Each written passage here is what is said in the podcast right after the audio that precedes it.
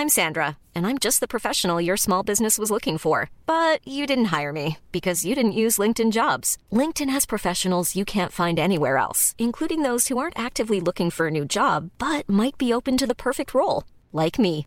In a given month, over 70% of LinkedIn users don't visit other leading job sites. So if you're not looking on LinkedIn, you'll miss out on great candidates like Sandra. Start hiring professionals like a professional. Post your free job on linkedin.com/people today.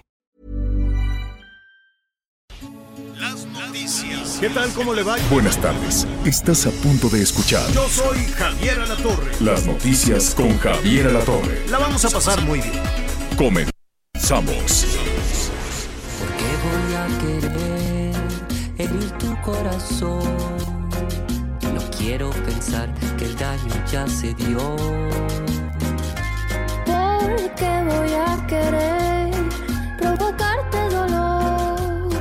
Esa parte de mí sale de control. Son las noches que me llevan. Bueno, pues sí, la canción es muy buena, se llama Esa parte de mí, así lo saludamos con mucho, mucho, muchísimo gusto esta tarde. Yo me quedo con Los Ángeles Azules. La verdad es que Esteban y Sofía Reyes, em, pues no sé, según yo están desafinadísimos. A ver, ponle tantito. Ah. tiene remedio.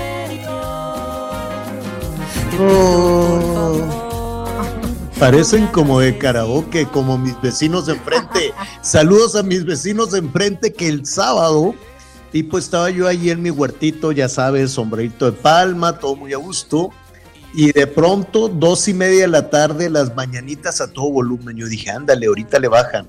Nada, Dos así y media se de la tarde. Dos y media de la tarde empezó la carne asada con mis vecinos y como en la barranca es como una caja de, de sonoridad. ¿no? Entonces, pues mira, me cayeron bien porque cada, hicieron karaoke desde las dos y media de la tarde hasta por ahí de la una de la mañana. Continuo. Entonces, cada vez que terminaba de cantar el, el señor del karaoke, porque como que contrataron un no tan desafinado como este que estamos oyendo. Entonces, este, cada vez que terminaba, una señora hacía ¿no? y aplaudía. Me cayeron muy bien. La verdad, yo no soy nada latoso cuando los vecinos hacen fiesta. Qué bueno, hay que hacer fiesta todo el tiempo, toda la vida. Y si es con Los Ángeles Azules, mejor. Saludos a estos que cantan. Dicen que son, ¿de dónde son, señor productor? Son de Colombia. Uno Ah. se llama eh, Esteban y Sofía, que es mexicana. A ver. A ver. Lo más importante es Pues que Los es Ángeles mexicana. Azules son de Iztapalapa para el Sí. mundo. Eso creo que es la parte más Ah. Saludos Iztapalapa, que No hay ya más. están batallando. Tiene con razón. Ahí sí suscribo con. Miguelito. ¿Cómo estás, Javier? ¿Cómo estás, Muy Miguelito? bien. Buenas, buenas. Ya nos metimos en tu entrada, Javier. Sí, qué bueno, Anita Lomelí, ¿cómo estás? Muy bien. Hormiguita eh, viajera, mu- ¿qué nos trajiste bien. aparte de las gorditas de Doña Tota? Sí, les había traído seis, pero solo quedan tres. Esas se las voy a estar cuidando. Porque, oye, Javier, te Ah. puedes comer once en una sentada. Ya sé, son Como buenísimas. El son otro- chiquitas, Sí, son unas gorditas, hay que describirlas, son unas gorditas que caben en, en la palma de la mano, más chiquitas, de harina de, de maíz, ¿no? Unas gorditas de maíz, porque hay gorditas de harina de trigo, esta es gordita de maíz, las abren de medio y le ponen pues miles de cosas, ¿no? Chicharrón, salsita, miles de cosas. Y ya están industrializadas, ya te las venden en una cajita, puedes traerte las gorditas bien empacadas en la cajita en el avión, luego te subes al avión y todo el avión huele a gordita de Doña Tota, ¿no? sí, efectivamente. Así veníamos todos. Oye, pero son estos avioncitos. Hay un vuelo en la mañana. De la Ciudad de. México sale a las seis. Caro, lo que le sigue de caro, carísimo. Sí, ¿no? Y nunca verdad. sabes el vuelo de regreso, ¿no? Porque no sabes si va a salir de. es- te voy- oye, 12 mil pesos, este. Carísimo el avión. viaje a redondo a Tamaulipas. Sí, el viaje a Victoria, carísimo, carísimo, carísimo.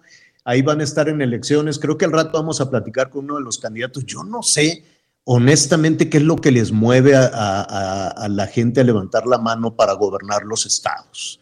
No sé si es el ego, no sé si es un tema, una mezcla, ¿no? De narcisismo, egocentrismo, este, pues el Ojalá, perfil yo que creo tienen todos los a- amor a políticos. su tierra, ¿no? También puede ser una posibilidad. Sí, también, échale ahí en la mezcla un poquito de eso. Tantito. Pero hasta ahorita yo no veo un político, una o un político que me convenza, ninguno de ningún partido en ningún lugar, ni uno. Entonces, este, pues vamos a ir platicando también, va a haber elecciones en seis estados, vamos a ir platicando con candidatas, con candidatos. Yo, honestamente, a mí me gustaría que ese ímpetu con el que están concursando se mantuviera. ¿no? Y vamos a ver si no mete otra vez la mano el crimen organizado, como lo metieron en las elecciones intermedias, y vamos a ver si no extorsionan, si no chantajean, si no les dan el dinero, si no andan agarrando dinero para las campañas. Ya ves Oye, todo lo que sucedió en la elección intermedia. Y aquí en, en Tamaulipas hay una cosa curiosa. Eh, el candidato de causa común, que no es lo ¿Quién, mismo. quién es causa de la- común? de la coalición. O sea, es una cosa, Javier, yo la verdad me volví un poco loca tratando de estudiar para, para el debate, porque Américo Villarreal, senador con licencia, él encabeza, bueno, en las encuestas, y es de Morena, PT y Partido Verde Ecologista, pero no es coalición, es causa común. Lo que tú entiendas. ¿Sabes que Luego le lo ponen unas etiquetas mareadoras que la Causa gente no común. sabe por quién está votando. y Que digan, sí, es Morena y sus cuates, o el PRI O sea- y sus amigos, o el PAN y sus aliados, ¿no? Porque luego se ponen unas, unas etiquetas que somos alianza, pero no somos alianza, somos cuates, pero no nos hablamos, sí, pero decía- no. Yo decía causa en común y me decían los consejeros del INE, no, no es causa en común. Es candidato. candidato de causa común y luego el nombre de los partidos y yo, oye, pues qué cosa tan rara. Y dice, es que, y luego ya venían los tecnicismos, que pues está muy bien escucharlos y entenderlos, pero yo nada más pensaba, bueno, pues el ciudadano que está en la calle, ¿no? Cuando oiga, candidato de causa común y, candidato de coalición, pues le va a dar lo mismo, hombre. que, al final el término correcto es candidatura común. ¿Qué significa? Que cada uno, o mejor dicho, que los tres partidos decidieron que ese fuera su candidato. ¿Por qué la diferencia a ser coalición? Porque los votos se contabilizan partido por partido. En este caso no se distribuyen y son proporcionales. O sea, los que voten por el PT y el candidato que será Américo, pues serán esos votos para el PT. Recordemos que tiene también este su, su chiste, ¿eh? Eh, los votos que obtienen, porque de eso depende de la lana que reciben en la próxima y de la cantidad de diputados que pueden tener en el Congreso Exacto. local. Ese es Pues ahí estaremos, ahí estaremos platicando en los próximos días con las candidatas y candidatos en los eh, seis estados en donde va a haber este, procesos, donde va a haber este, elecciones. Vamos a ver si alguno de ellos realmente. Mire, ¿sabes cuál, ¿saben cuál es el problema? Que los políticos no saben hacer nada. Los políticos no saben hacer nada más que gastarse el dinero de la gente. Nada, no saben construir una casa, no saben planchar una camisa, no saben sacar un, curar una muela, no, no saben este, plantar un árbol, no saben hacer nada, nada, nada, nada, nada. Por eso da lo mismo que un día los pongan en una eh, secretaría y al otro día los cambien al otro, que sean gobernador o que sean diputado, que sea, no saben hacer nada. Digo, yo no sé, yo no contrataría a ningún eh, integrante de la clase política local, nacional, a ninguno para, pues imagínate que te impermeabilizaran. Oiga, señor político, ¿me puede impermeabilizar la casa? Primero te iba a cobrar un dineral. Segundo, se iba a ir con el dinero. Tercero, te iba a hacer el trabajo ahí todo mal hecho y lo ibas a tener las goteras. Honestamente. Digo, Te iba a meter el material más corriente y te lo iba a cobrar como el más lujoso. Exactamente, qué horror. Bueno, pues ya, ya estaremos ahí retomando el tema un poquito, un poquito más adelante para ver quién es quién en todos esos temas. Oiga, este, fíjense que hoy por la mañana, revisando la, la, todas las eh, situaciones internacionales y demás, yo digo, ¿por qué a los chinos les pasará tanta cosa? ¿No? Cada vez que da la vuelta al mundo así, Este niño se metió entre dos paredes y se quedó atorado. ¿En qué país? En China, ¿no? Siempre les pasa. Ayer estaba viendo que un chango, chango, chango, este, un changuito, ni tan changuito, grande. ¿Por qué no? Imagínense ustedes la escena. Está una niñita chinita de tres años en su patín del diablo jugando afuera de su casa. Y se acerca un, este, un, un chimpancé, un chango, no, no sé, realmente no, no tengo muy bien los detalles, pero imagínense un chango más grande en estatura que la niñita. ¿Por qué no la agarra de los cabellos, la arrastra, la agarra así de los cabellos y del cuello y se la lleva? Y se lleva a la chinita, si no es porque el papá la ve por la ventana, salen corriendo atrás del chango que iba arrastrando a la chinita por la calle, la rescataron, afortunadamente no Oye, pasó nada. pero Eh, se supone que los changos son amistosos. Ese chango feo parecía que se la quería comer, ¿verdad? pues no sé, se la quería La llevar. horrible. No, no, no se sabía, pero Yo sí. dije, ojalá que quiera el patín del diablo, lo agarre y se vaya, ¿no? Yo dije, a lo- yo es que son muy hábiles. Pero Pero, yo- cuando se la arrastró hasta los árboles, yo dije, Dios mío, no, Exacto. no, no, ¿qué, qué? no entendí qué pasó. Y entonces, pues te queda, me quedo con eso.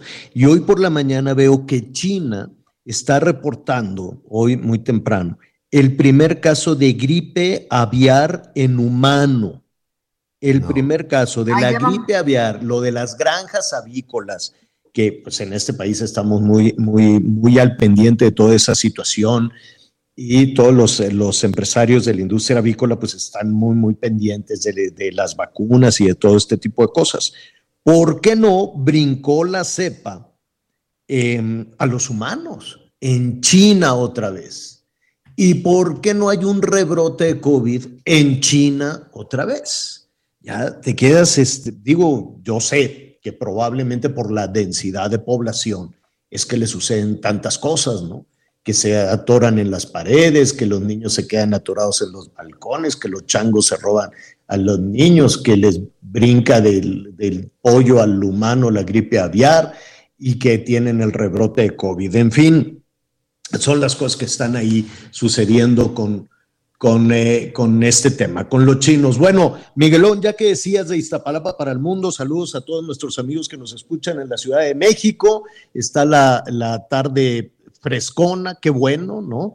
Un poquito fresca, está un poquito nubladita, ya no, no estamos, no vamos a entrar todavía a la temporada de, de lluvias, aunque el pronóstico dice que les va a llover fuerte. Atención Veracruz, atención nuestros amigos en Chiapas, eh, también en Hidalgo. ¿Dónde más? Pues en San Luis Potosí. Mira, les va a llegar un poquito de fresco a Tamaulipas ahora que andabas por allá. También puede que, que llueve. Y en el No, Estado sí. de México, ahí en mi barranca, no sabes qué bonito llueve en la tarde-noche, con unos truenos. Acá en el Pero- sureste ya nos llovió, ¿eh, señor? Ya, Acá te- amanecimos con agua. Mm, Oye, pues pero ahí les va a un llover. agua que no te deja ver más allá de la nariz. Sí, sí, Pero sí. pues qué bueno, porque ya está todo muy seco. Y sabes que cuando decíamos que qué bueno que va a llover, eso no significa que se solucionen los problemas del abasto del agua, porque puede haber sequía, puede estar inundada toda la Ciudad de México, el segundo piso. Yo no sé cómo se inunda el segundo piso, pero se inunda. Este, y eh, por cierto, ayer por la noche eh, vi unos drones ahí haciendo muchas figuras en el cielo en la madrugada, al rato le cuento. El tema es que 39 colonias de Iztapalapa no tienen agua a partir de hoy. Les van a cerrar la, la llave. ¿Por qué les van a cerrar la llave, Miguelón?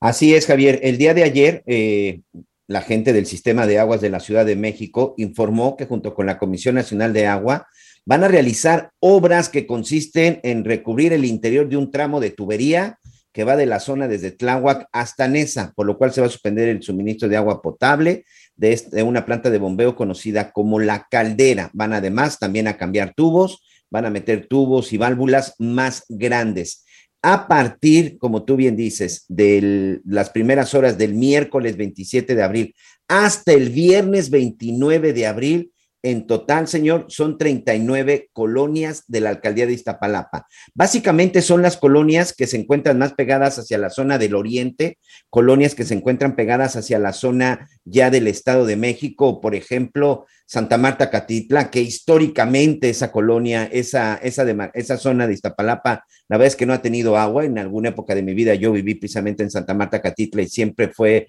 un problema. La unidad habitacional Ermita Zaragoza en todas sus, en todas sus etapas. O sea, son cientos de familias, miles de personas las que viven en, en, esta, en esta zona. También va a llegar hasta la zona de San Miguel Teotongo. San Miguel Teotongo son estos cerros que cuando uno sale por la México-Puebla, que quedan casi enfrente de lo que antes era... Eh, los tiraderos de basura de Santa Catarina, todas esas zonas pobladas que se encuentran ya los cerros este, llenos de gente, todas esos es San Miguel Teotongo, pero en total son 39 colonias. Se prevé que sean aproximadamente entre 1 y 1.5 millones de personas las que se vean afectadas con estos cortes del 27 al 29. Así que a prevenirlo. Yo no sé por qué no hicieron esto en época de Semana Santa, donde la gente está de vacaciones y creo que te puedes administrar mucho mejor con el agua, señor.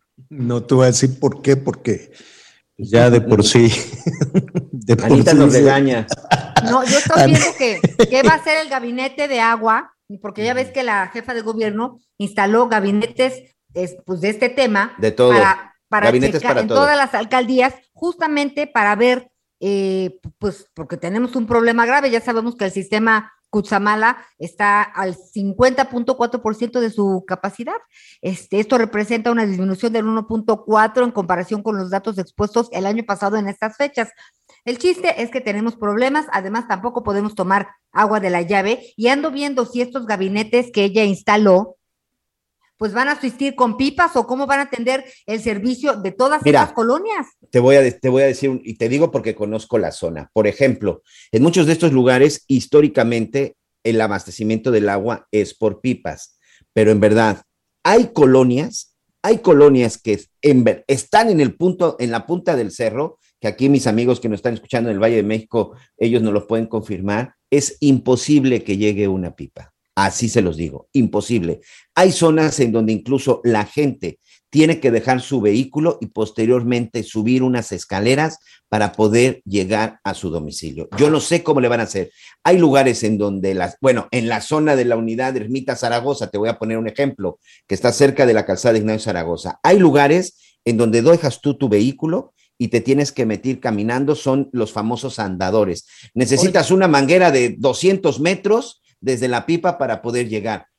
y una cosa, no hay Miguel, ya que anduviste por aquí en Semana Santa, estaba, estaba el agua, estaban las albercas gratuitas, ¿no, sería bueno buscar al alcalde, pues al alcalde, bueno, que es alcaldesa, Clara Brugada. Clara pues sí, pero, pero es, un, es, un, tema, mira, con una alberca evidentemente no pasa nada, no solucionas el abastecimiento, no, la sequía histórica. Ahí hay un, ahí hay un problema que, pues sí, Morena, PRI, PAN o el PRD, ¿cuánto tiempo lleva gobernando este PRD y después Morena? Son años y años y años. Ahí sí no Desde la época de Cuauhtémoc pues Cárdenas. Ahí sí no pueden decir que los conservadores o que Emiliano, ¿no? ¿Cómo se llama? Este Porfirio Díaz, porque pues ¿quién? ¿No? Después de tantos años de estar gobernando, yo creo que ya ahí sí estaría muy difícil decir que los neoliberales conservadores, etcétera, etcétera. Pero bueno, ya estaremos platicando ahí con Clara Brugada. Oiga, en el tema de los precios, ayer estábamos hablando, la verdad es que cuesta, cuesta muchísimo trabajo cada vez que el INEGI o que en este medio de comunicación le decimos, bueno, pues es que el promedio de la canasta básica y se hace una evaluación de todos los productos de la canasta básica y pues nos da un 7% de incremento. Sí, chucha, ¿cómo no? La verdad, este, a la hora en que tienes que, hacer el pago de los servicios, de los servicios de energía, es más, si quieres, el, tema de la tarjeta de crédito ya se está convirtiendo también en un, en un dolor de cabeza, ¿no? El dinero plástico que de pronto resulta tan caro, pero 7% em, no, no, no checa con la raspada que le estamos poniendo al presupuesto familiar. ¿No? Si efectivamente los precios en general, si la carestía de la vida se fuese del 7%, Mire, cualquier otra persona que nos está escuchando en diferentes partes del país con este tema de la autoconstrucción, eh, cómprese un costal de cemento y compre varilla para usted mismo hacer ese tema de autoconstrucción. Se fue al cielo, al cielo, la verdad. Este, compre cualquier otra cosa que quede fuera de este tema de la canasta, de la famosa canasta básica. El INEGI dice, imagínense antes de ir rápidamente con nuestro, nuestro siguiente invitado, los precios de la canasta básica en México, dice el INEGI, han tenido un encarecimiento del 4.71%. ¿De dónde? ¿En dónde? Que nos digan, pues para ir. ¿No? El precio de la canasta básica, tú podrías, Anita, Miguel, ustedes, ¿no? Todos el fin de semana me fui para atrás como la desdichada Elvira cuando quise ir a comprar algunas cosas para hacer una carne asada, pues nada, este, ustedes podrían cubrir la alimentación básica, la canasta básica con 811 pesos con 65 centavos. Para una persona, yo creo 800, que ¿Tú te gastas 800 pesos? ¿Mm? Si, vi, si vive solo, sí, pero una familia de tres, cuatro personas. No, no, no. A ver, lo, los niños, el papá, no, la mamá, no, el abuelo, la abuela. Ya. Con 800 pesos. Jamás. No, imposible. Posible. Dice que la canasta básica es 4.71% más cara que en diciembre pues estaría muy padre, vamos a decirle a la señora del INEGI, oye, vamos contigo a hacer el mandado para que nos alcance. Pedro Tello Villagrán, ¿cómo estás? Qué gusto saludarte. Javier, buenos días, qué gusto saludarlos a ti y a quienes nos escuchan y agradezco el favor de la invitación. Oye, Pedro, no entendemos. Entiendo que, que la inflación eh, comparada siempre con los Estados Unidos, con Europa y demás, está altísima, 7 eh, 7.72%. Pero ¿por qué no concuerda con lo que estamos desembolsando? Fíjate que es interesante la pregunta, Javier, porque hay inflaciones diferentes en función del nivel de ingreso de las familias en México. La inflación es mucho más elevada para quienes tienen ingresos que no superan el, el equivalente a tres salarios mínimos al mes. ¿Por qué? Bueno, pues porque dependen fundamentalmente de la compra de alimentos, que son precisamente los más caros en esta época, motivado justamente por el incremento en los precios internacionales y por los problemas de abasto que se prevalecen o que prevalecen en el mercado nacional. Hay una inflación elevada pero ligeramente menor entre quienes tienen niveles de ingreso medio, superior a los tres salarios mínimos e inferior hasta los seis salarios mínimos. Y hay otra inflación, que es una inflación menor para quienes tienen los niveles de ingreso más elevados, porque depende en su ingreso o en su gasto mensual en menor medida de la compra de alimentos. Así que hay una inflación diferente en función de los niveles de ingreso, pero además hay una inflación distinta entre quienes viven en la frontera norte, quienes viven en las costas y quienes habitamos en el centro de la República. Hay entonces también inflaciones distintas en función de las ciudades en las que nos localizamos. Y por último, bueno, pues también hay una inflación diferente en función de los hábitos de consumo que tenemos como integrantes de los núcleos familiares. Pero lo cierto es que al margen de esto, no hay presupuesto a quien tiene menos de cinco salarios mínimos como ingreso mensual que le sirva para mantener eh, la misma cantidad de productos que llevaba hace exactamente siete meses a la mesa de su familia en comparación con lo que hoy puede comprar justamente con el mismo monto de recursos, Javier. Hay una, este es un tema de preocupación, desde luego, no nada más para las jefas y jefes de familia. El presidente incluso, pues, ha, señalado, ha sugerido, ha coqueteado un poquito con la idea del control de precios. Y, y bueno, pues se llamó ahí a Palacio, al Palacio Nacional, a quien, pues a los de Chedraui, a los de Soriana, a los de Walmart, a los del HEB, a los de la, la, la, Comer o la Comercial, los de la Coca-Cola, los de la Bimbo, eh, y uno supone que esa sugerencia de, de, de, mantener los precios, digo, habrá que preguntarles directamente a los que estuvieron ahí sentados, eh, apunta a eso. ¿Qué opinas tú de esa estrategia y de esa reunión, Pedro? Yo creo que cualquier acuerdo que se establezca entre empresarios, trabajadores y gobierno para moderar los precios al alza de productos de consumo generalizado será siempre un buen acuerdo, particularmente en materia de combate a la inflación. Pero hay que ser muy precisos, Javier. Cuando se busca moderar por vía de acuerdos y no por los hechos de la realidad económica cotidiana, cuando se intenta moderar los precios por eh, vía de acuerdos populares, difícilmente la inflación tiende a mantenerse estable. Pedro, Pedro, perdón que te interrumpa. Eh, tenemos que hacer una pausa. Aguántanos un minutito, por favor. Por supuesto que sí. Gracias, volvemos. Son las noches que me llevan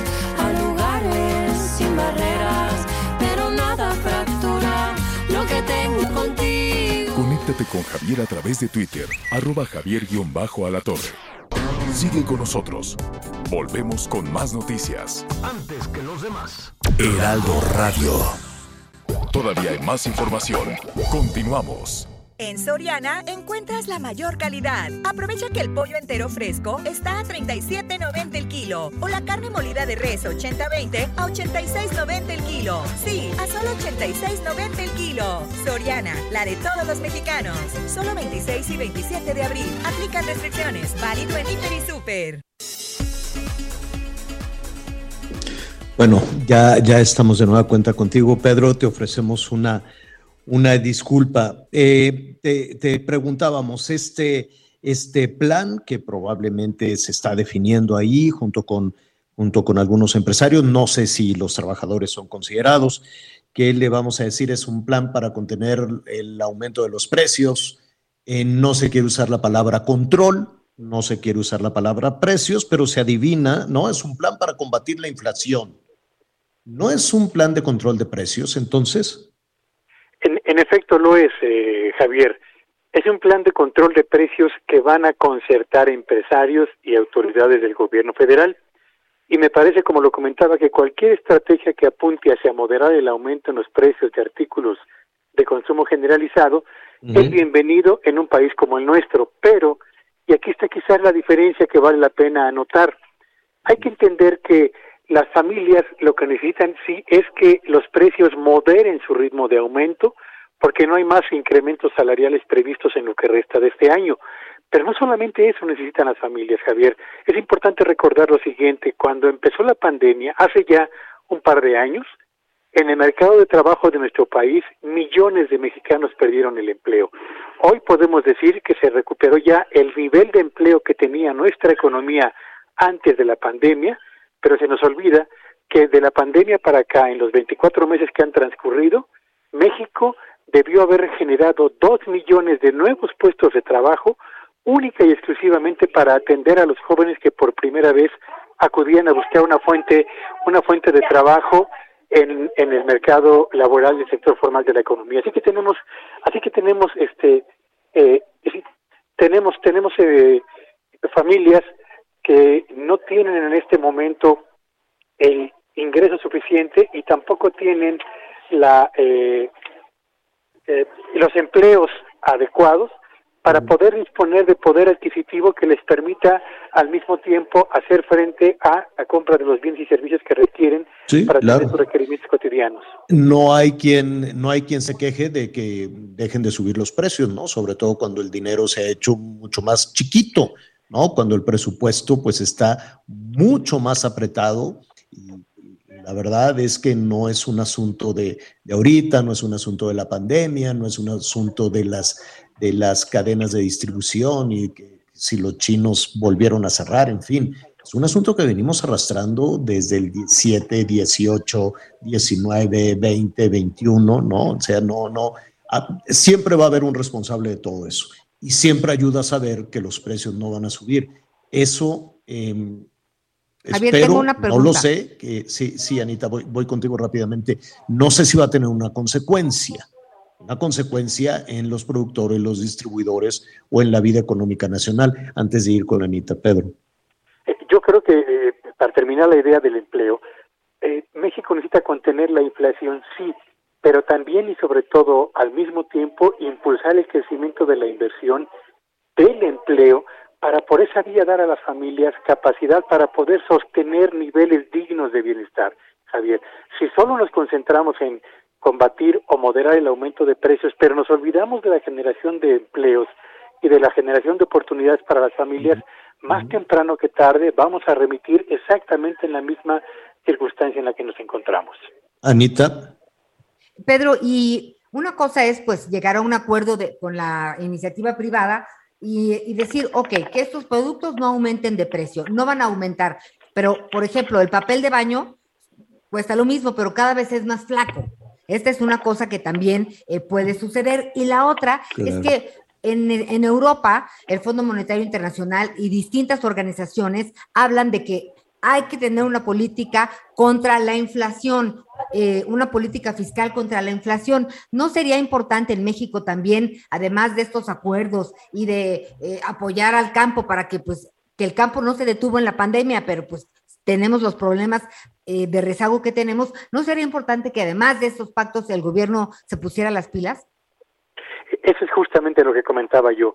Si solamente pretendemos moderar con este acuerdo entre empresarios y gobierno el aumento de precios y dejamos que el Banco de México siga aumentando las tasas de interés para contener la inflación y nos olvidamos de lo más importante que es generar riqueza, generar empleos, generar mayores fuentes de ingreso para las familias, si nos olvidamos de esto último, que es lo más relevante, Anita, estaremos haciendo un, eh, estaremos avanzando parcialmente en la dirección correcta. México necesita, a la par de combatir la inflación, crear un auténtico programa para la reactivación de la economía y la generación de más y mejores empleos.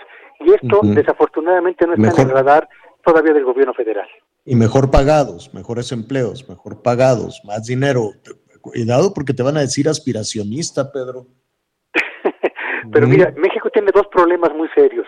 No generamos cantidad de empleos suficientes y los que generamos, aún siendo insuficientes, son de baja calidad por la remuneración que les ofrecemos y al mismo tiempo porque no siempre están soportados por la prestación de las de la el otorgamiento de las prestaciones que por ley deben otorgarse en todo el territorio nacional, Javier. Pedro, pues estaremos pendientes de lo que se resuelva, ¿no? De, de, de cómo se ponen ahí de acuerdo y del efecto que pueda tener este programa para contener la inflación, que podría ser ese programa de control de precios. Vamos a ver ¿no? hasta, hasta dónde y qué efectos pueda tener. Muchísimas gracias, Pedro. Gracias por el favor de la invitación y síganme por favor en Twitter en arroba Petello Villagrán y que tengan un espléndido día. Gracias, gracias igualmente, Pedro. Oiga, este, además de la información que ya nos daba sí. el de las 39 colonias que están sin agua en la Ciudad de México, pues déjeme decirle que contó y que se ve nubladón y que está lloviendo y que les cayó por ahí. Saludos a Valle de Bravo, allá en el Estado de México, que también les llovió tupidito este fin de semana. Muy bonito que llovió, pero no se crea, las presas de donde está chupando agua la Ciudad de México, que es mucha la demanda de, de agua, este, están al 49%. La presa El Bosque, Valle de Bravo y Villa Victoria, que son los tres depósitos de agua para el sistema Cutzamala, que es de donde ¿no? se chupa todo el agua en la Ciudad de México, están al menos del 50% de su capacidad. Este es un nivel histórica, históricamente bajo está anunciando en este momento la Conagua. Si es que además de las reparaciones, hay eh, menos del 50% de nivel de, en la capacidad de abastecimiento de agua. Así es que seguramente la Ciudad de México va a querer ir a buscar agua todavía más lejos y trasladarla, subirla hasta la Ciudad de México, trasladarla hasta la Ciudad de México, pues va a ser un asunto muy costoso. La muy este, consentida Ciudad de México sigue demandando una cantidad enorme de agua. Sí, Miguel, querías comentar.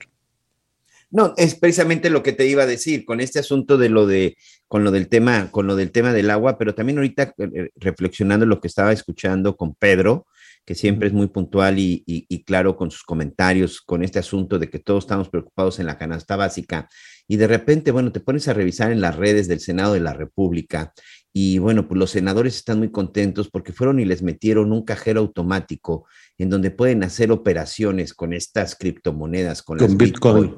Y sobre todo hablamos de, de, estas dos caras, de estas dos eh, historias o de estas dos este, facetas que puede haber en el, en el México real, ¿no? La gente preocupada por llevar a cabo, por, por llevar a su casa la canasta básica y de repente en el Senado ver que colocan una máquina en donde puedes comprar y vender bitcoins que hoy en México están valuados en una sola de estas criptomonedas en 700 mil pesos, pues no, no, no puedo entender por qué llevar una de estas al Senado de la República, señor.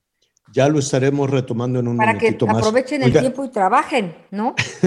o canten, dependiendo de la situación. Mejor, mejor no les digas, mejor no, que no trabajen. Este, no, que se estén quietecitos que se estén quietecitos sin hacer iniciativas, mejor que no, que no trastornen al país. la verdad es que yo prefiero que se estén quietos sin hacer iniciativas, sin probar nada, porque lo único que hacen es trastornar y revolver. Mejor hay que se entretengan con su Bitcoin y, y, a ver qué pasa. Oiga, rápidamente para ir con nuestra siguiente invitada, yo la verdad es que me quedé con, con el corazón así estrujado verdaderamente cuando vi todo este tema de, de, los perritos de la granja, de, esta casa tenían ahí en, en, la Ciudad de México. Ahorita me, me, acuerdo cuál es la delegación en la Ciudad de México donde tenían estos, estos animalitos. Y, la verdad es que es este, terrible lo que pasaba con ellos porque pues eran prácticamente un matadero en Tultitlán. En Tultitlán es Estado de México. Este, en Tultitlán los tenían ahí, los sacrificaban y los vendían en eh, pues, o, algo por el estilo. Qué situación criminal. Se organizaron los vecinos, llegaron las autoridades de Tultitlán, pues nos vamos a llevar a los perritos, por ningún motivo se los van a llevar, porque nada les garantiza que los saquen de esta situación para mejorarles la, su, su calidad de vida. Es un asunto tremendo, estamos ahí dándole seguimiento a este tema. Hay dos personas responsables, pero este, pues la autoridad, imagínense, la autoridad de Tutitlán se lo lleva y de qué está acusado, pues de vender, este, em, de sacrificar a los perritos para venderlos como tacos en los puestos de Tultitlán. no, Javier, que ojo también con esto, ¿eh? La carne donde la distribuían y las taquerías donde estos sujetos vendían está en la Ciudad de México, está en la zona de Tacuba, que creo que ese es un gran tema también relacionado, porque bueno, no hay que satanizar a todos, es un tema que tiene que ver con salubridad y en dónde están los inspectores y quien está vigilando. Fue en el metro Tacuba, una de las estaciones del metro más concurridas que se encuentra, pues me atrevo a decir que en el corazón de la ciudad y que bueno, pues todos los días mueve ahí miles y no hasta millones de pasajeros. Las taquerías, donde estos, perdón por la expresión, donde estos desgraciados vendían la carne de los animalitos que sacrificaban, se encontraban en las inmediaciones del metro Tacuba en la Ciudad de México, señor. A ver, yo quiero imaginarme qué puede hacer la autoridad de la Ciudad de México o del Estado de México o de Tultitlán o de la alcaldía en la que se encuentra Tacuba, es que es Miguel Hidalgo, no.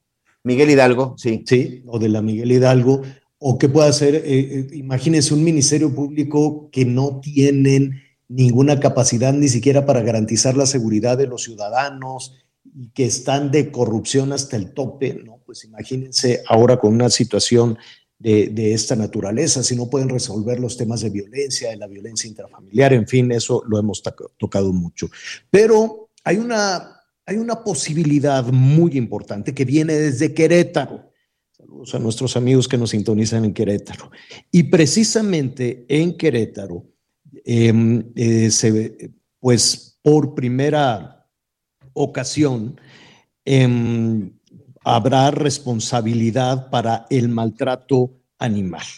Es decir, el primer juicio de maltrato animal contra los responsables de matar a un par de, perritos que además eran héroes, ¿no? Eran este, perritos que ofrecían, que daban un, eh, servicio, eran estos eh, perros que, que uno se llama Atos, se llamaba Atos, el otro se llamaba Tango, y Em, pues los mataron. Y se, se, organizó eh, la sociedad y sobre todo se organizó Mónica Huerta, abogada de una agrupación además que se llama Cariño Animal. Ella nos puede orientar, explicar ante esta situación, atención, el maltrato animal es un delito. ¿No es así, Mónica? ¿Cómo estás? Qué gusto saludarte. Muchas gracias. Igualmente, un gusto estar con ustedes. Efectivamente, Oye. el maltrato animal es un delito. Mande. Sí, sí, adelante, adelante. Este, sí, bueno, efectivamente, eh, el maltrato animal es un delito, por lo menos en nuestro estado, en Querétaro, lo tenemos tipificado como un delito dentro del Código Penal. Claro, cada estado eh, actualmente legisla un código distinto. Esperemos que, bueno, esta eh, situación de la tipicidad de este, de este delito se extienda a los demás estados. Por lo pronto, nuestro estado nos ha dado la oportunidad de conducir un, un procedimiento adecuado por el maltrato o la muerte de dos caninos que, como bien lo comentó, fueron héroes. Ujú. Perritos de rescate, ¿verdad? Así es, son perritos de rescate. Eh, estuvieron, bueno, colaborando con diferentes agrupaciones, son miembros de Cruz Roja, son miembros de la USAR. Este, estuvieron ¿Y qué fue lo que pasó con estos dos, con estos perritos? Eh, eh, son propiedad de un voluntario, no pertenecían propiamente a una agrupación en específico, es un voluntario que colabora con, diver- con diversas dependencias en nuestro estado y fuera de él a nivel nacional. Eh, él, bueno, pues eh, dentro de su organización eh, vivía en una casa en medio de una, digamos, una eh, colonia como cualquier otra, este, dentro de las posibilidades que él tiene para llevar su proyecto, él, bueno, vivía en una casa adaptada especialmente para los perros. Esta casa está dentro de una privada y pues bueno, un- un- uno de los vecinos bastante intolerante porque no solamente tenía el tema, bueno, de hecho no tenía tema con ellos, en muchas ocasiones pues se acercaron a, a platicar, le decía a este señor algunas inconformidades que tenía sobre los animales, eh, le decía, bueno, ¿de qué manera le ayudo? ¿De qué manera resuelvo su inconformidad? No, no, bueno, no, no soy yo, son los vecinos. Sea, nunca hubo una molestia directa, sin embargo, pues un buen día optó por preparar, hacer toda una preparación, una premeditación este, para, para preparar salchichas con veneno al interior, incluso tu- tuvo la precaución, yo creo que de investigar, porque las salchichas estaban preparadas de tal forma que los perros, aun siendo eh, de rescate, no tuvieran la oportunidad de paladear el, el veneno que tenía al interior. Eh, salchichas, pues precisamente son eh, los, digamos, el alimento con los premios de los perros este, en su entrenamiento. Entonces, pues bueno, arrojó salchichas específicamente a la hora que los perros salían a hacer un reconocimiento de perímetro dentro de la privada. Y pues bueno, desafortunadamente dos de ellos eh, ingirieron, que fueron los que murieron, Atos y Tango. Y Balaz, al estar cerca de ellos, o sea, tan potente era el, el veneno que al estar cerca de ellos, pues también resultó intoxicado. Él estuvo solamente tres días hospitalizado y lograron sacarlo adelante. Ahora, ¿qué, qué ha pasado con este hombre? ¿Ya fue identificado? ¿Qué, qué eh, procedió la denuncia? Sí, se inició la denuncia. eh, los hechos que, que le narro son- fueron el 13 de junio del 2021. La denuncia se presentó el 15, me parece, que ya que se tenían las necropsias. Este, se presentó la denuncia formal ante Fiscalía. Eh, la persona que le comento estuvo sustraída de la acción de la justicia por 20 días, es decir, al día siguiente de los hechos se agarró una maleta y se fue. Fue conducido al procedimiento a través de una orden de aprehensión pero eh, desafortunadamente en la audiencia inicial lo dejaron salir porque, pues bueno, él alegaba que tenía temor porque en las redes se decía que mataran al asesino de Atos, entonces pues él se atribuyó estas amenazas y se supone que tenía temor y por eso se sustrajo. Entonces fue un argumento suficiente para que consideraran que pues no había necesidad de cautela y lo podían dejar ir a su casa. Hoy en día no sabemos ni siquiera cuál es su domicilio porque no no vive en el domicilio en el que habitualmente vivía. Pero esta persona, eh, eh, entiendo que por, por el tema eh, judicial y por la investigación habrá que mantener este, su, su nombre completo, su identidad en privacidad, quiero suponer, por el debido proceso, etcétera, etcétera. Pero ¿cómo es? ¿Quién es? ¿Es una persona mayor? ¿Es un profesionista? ¿Qué, ¿O es joven? ¿Quién, cómo- quién es? Es una persona eh, dedicada al transporte, eh, se dedicaba a, a todo lo que es, este, eh, ¿cómo le llaman a esto? Como el Sí. transporte de, de, de mudanza y todo este Mudanzas. tema. Es una persona de aproximadamente 60 años. Eh, pues un vecino conflictivo, tenía problemas con muchos, muchos de los vecinos, tenía amedrentada a mucha de la gente que vivía alrededor de él, de hecho tenía una orden de restricción con un vecino enfrente, en alguna ocasión comentaron que alguien le sacó un arma, digo, finalmente es un sociópata. Este, y sabemos, pues bueno, que finalmente el tema de atacar a un animal, pues empieza ahí. El atacar a quien no se pueda defender para seguir escalando en estos temas, ¿no? De agresión. Entonces, este, sí, efectivamente, bueno, se conduce incluso con diferentes nombres. La gente lo conocía eh, con un nombre diverso al que es eh, su nombre de pila. Quedó hasta la audiencia inicial acreditado cuál era su nombre, pero así como dice, finalmente al, alegar el, este temor por revelar sus datos y porque se supone que es lo que lo deja en libertad, pues bueno, hemos, hemos sido cuidadosos de no... Ahora, ¿pero habrá un proceso en su contra o no? Sí, por supuesto, estamos llevando... Y puede, y de ser encontrado culpable, puede ir a la cárcel. Así es. ¿Cuánto tiempo? el delito que se está siguiendo está imputado hoy en día por dos delitos. Es delito contra los animales agravado en su modalidad de muerte por la por la muerte que provocó de Atos y Tango y por su modalidad de lesiones en el caso de Balam. El, en el primer caso de la muerte de Atos y Tango estamos hablando de una pena, la Fiscalía está buscando una pena, es entre 4.5 y 7.5 años por cada uno de ellos. Esto, digamos, sumaría a cada uno de, de, las penas y por las lesiones de Balam estamos buscando 1.5 a 3 años. O sea que si se van a la pena máxima puede pasar 15, 20 años en la cárcel años es el parámetro que se contemplaría para un delito como este. En el caso de Tultitlán, no, no sé si estás familiarizada con este caso terrible de la casa donde tenían unas condiciones este, miserables a estos perritos y después los sacrificaban para venderlos a taquerías del metro Tacuba. Em, hay, hay delito, se puede presentar también una denuncia. Eh, aquí es Ciudad de México, no es Querétaro. No es Querétaro. No, no estoy tan familiarizada con su código, pero digamos que tenemos una, una, norm, una norma oficial mexicana que es aplicable en toda la República, que regula la forma en la que son sacrificados los animales domésticos y los animales silvestres. Y eh, bueno, está específicamente establecido qué animales son de consumo, qué animales pueden ser sacrificados eh, bueno, a través de los rastros y de qué forma incluso deben de ser sacrificados porque no deben de causar dolor. Entonces, eh, yo creo que no estoy tan familiarizada con el tema según lo que estaba escuchando cuando inició la nota.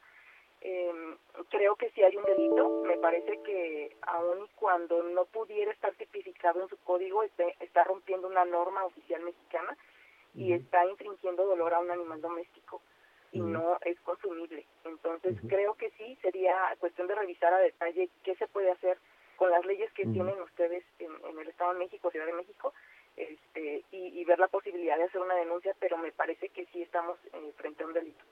Hay otra organización que, a la cual vamos a buscar, se llama Mundo Patitas, eh, que, bueno, con los recursos que tenga, con, la, con sus eh, posibilidades y batallar contra un sistema judicial brutal, contra un sistema judicial en donde, pues imagínate lo que hemos vivido con feminicidio, lo que hemos vivido con la violencia, la violencia intrafamiliar, las personas que son asaltadas todos los días y, eh, y es, eh, no se conmueve, no pasa nada, no, no sucede nada con el sistema judicial.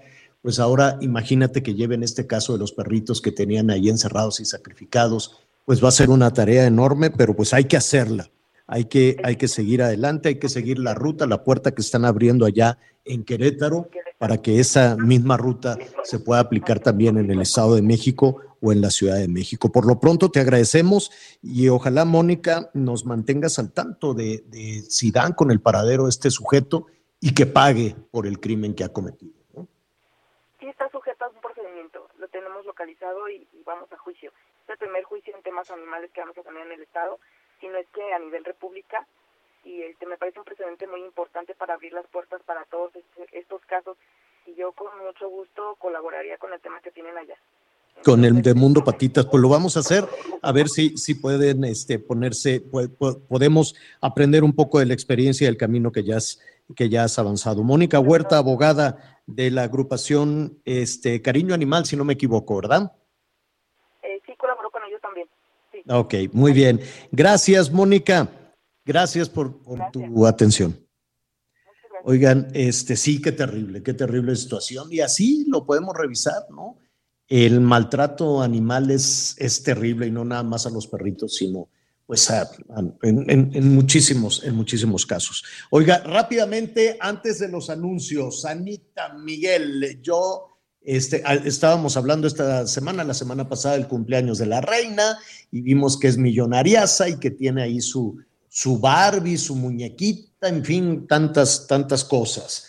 Y pues tiene mucho dinero la reina, le calculan que tiene, pues no sé, como unos 600 millones de dólares, una cosa por el estilo, muchas propiedades, castillos, palacios y cosas por el estilo. ¿Cuánto más o menos le calculas, Miguel Anita, que tiene el rey de España? Si la reina de Inglaterra tiene 600 millones, ¿cuánto le calcularías al rey de España? Se nos vino el corte, pero de eso vamos a hablar. Yo creo, no sé si le alcance para pues ¿para qué le alcanzará al rey? Bueno, vamos a ver después de una pausa, volvemos. Eres mi adoración, mi amanecer eterno, por eso no quiero ocultar. Conéctate con Miguel Aquino a través de Twitter, arroba Miguel Aquino. Toda la información antes que los demás. Ya volvemos. Heraldo Radio 98.5 FM, una estación de Heraldo Media Group, transmitiendo desde Avenida Insurgente Sur 1271, Torre Carrachi, con 100.000 watts de potencia radiada. Hey, it's Ryan Reynolds and I'm here with Keith, co-star of my upcoming film If, only in theaters May 17th. Do you want to tell people the big news? All right, I'll do it. Sign up now and you'll get unlimited for $15 a month in six months of Paramount Plus Essential Plan on us. Mintmobile.com slash switch. Upfront payment of $45 equivalent to $15 per month. Unlimited over 40 gigabytes per month. Face lower speeds. Videos at 480p. Active Mint customers by 531.24 get six months of Paramount Plus Essential Plan. Auto renews after six months. Offer ends May 31st, 2024. Separate Paramount Plus registration required. Terms and conditions apply if rated PG. Todavía hay más información. Continuamos. Las noticias en resumen. El gobierno de México anunció la apertura del registro de vacunación contra el COVID-19 para niños mayores de 12 años de edad en adelante. El registro iniciará este jueves 28 de abril a través del sitio web mivacuna.salud.gov.mx.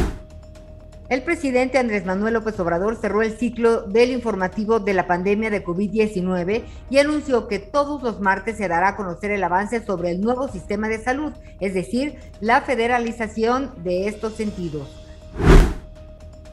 La Corte de Apelaciones de Texas suspendió la ejecución de Melissa Lucio, una madre latina condenada por la muerte de su hija, para que se examinen nuevas pruebas sobre su caso. La pena capital estaba prevista para este miércoles 27 de abril. Hoy el dólar se compra en 20 pesos con 5 centavos y se vende en 20 con 52. Bueno, bueno, muy bien. La Kamala Harris, la vicepresidenta de los Estados Unidos, tiene COVID. Pues esperemos que se recupere, que se recupere pronto. Ya, yo creo que con las, eh, con este tema de las vacunas, seguramente la Kamala Harris, la vicepresidenta, pues ya tiene la, la dosis de refuerzo. Em, pues va a salir muy, muy, muy pronto. La verdad es que las vacunas sí, sí, sí apoyan, sí ayudan. Ya el, COVID no es eh, precisamente todo aquello ¿no? que nos llenaba de, angustia y de sufrimiento a muchísimas familias. Y ya ve a López Gatel todo lo, lo, la ya no lo vamos a ver los martes, estrategia terrible. ¿Mandé? Ya, no ya lo vamos a dejar de ver los martes. Bendito sea Por fortuna. Pero ojalá Em, en algún punto no se nos olvide todo lo que pasó, que no se nos olvide el medio millón de muertos y que no se nos olvide la estrategia. Todavía antes de, todavía en sus últimas declaraciones sigue diciendo que el cubrebocas no sirve para nada, ¿no? Todavía el que es en casa, pero yo me voy a la playa. En fin, qué cosa tan, tan terrible toda esa situación que espero que no se quede eh, ya ves que todo el tiempo estamos discutiendo de temas políticos, de temas electorales y cosas por el estilo. Yo espero, desde luego, que esa cuenta terrible, cuenta pendiente en términos de vidas, este, se retome, se retome pronto en, este, en esta situación. Bueno, rápidamente antes de ir con nuestro eh, siguiente invitado, pues estábamos hablando de Felipe VI, del rey de España, pues él dio a conocer cuánto dinero tiene.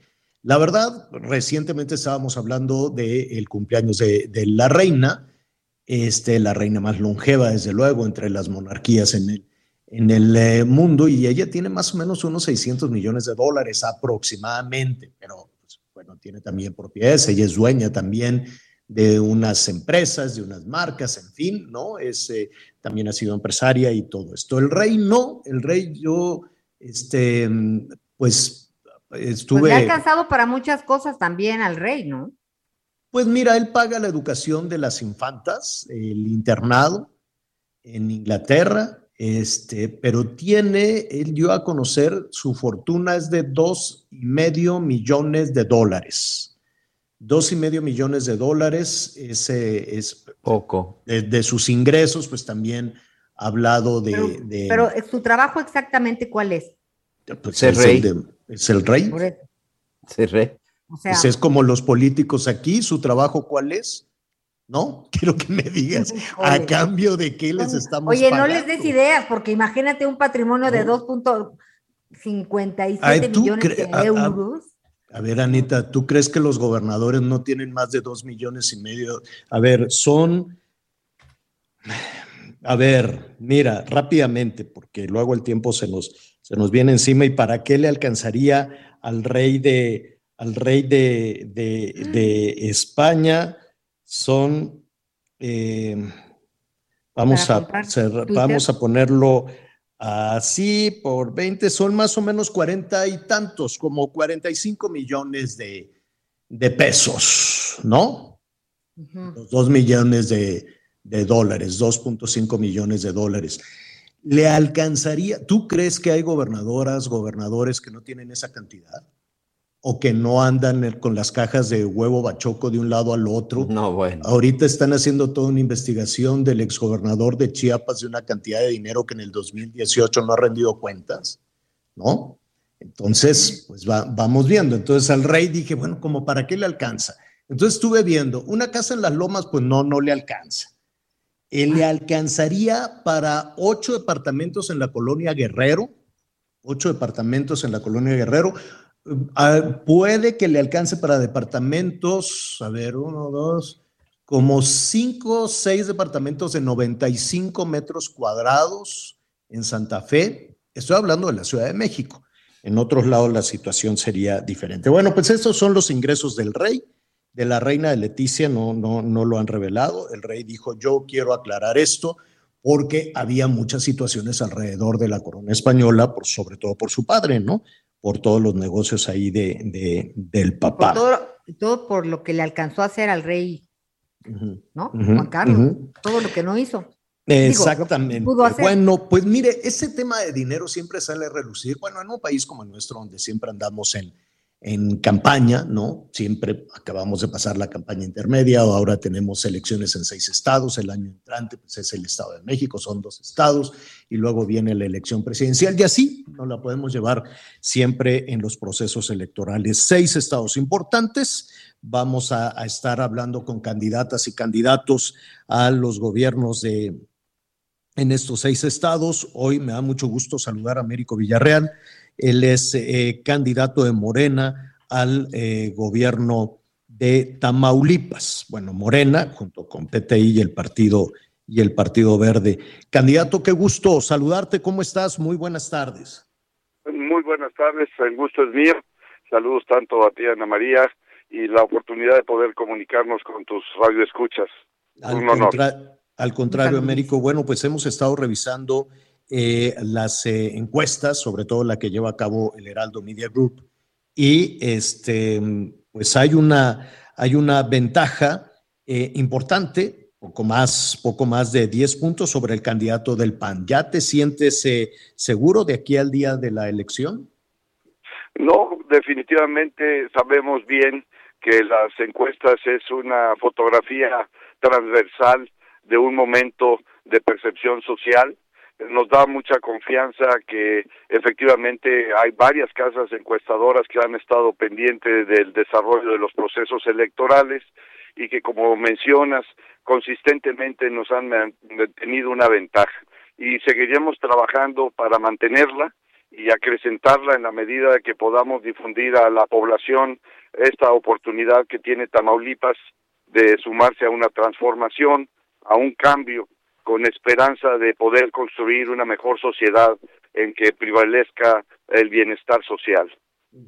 Eh, siempre en los procesos electorales son vertiginosos, hay mucho ánimo, hay muchas propuestas, e incluso el electorado se emociona, ¿no? Se emociona con la competencia, con la competencia política. Y el día el día 2, el día después de las elecciones, ¿tú te imaginas? Y esto te lo pregunto, Américo, porque lo vimos en la elección anterior, en la elección intermedia, lo, vemos con Sonora, con Colima, que está ardiendo, con Zacatecas, eh, digo, no, Zacatecas, no, eh, sí, con Zacatecas, con Michoacán, que también está ardiendo. Y después de toda esa emoción, después de estar escuchando las propuestas, California, en fin, em, viene una realidad brutal, ¿no?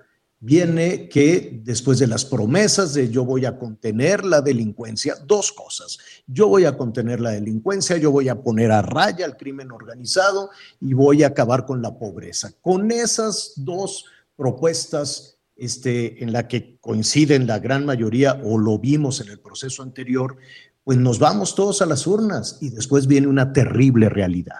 ¿Qué opinas?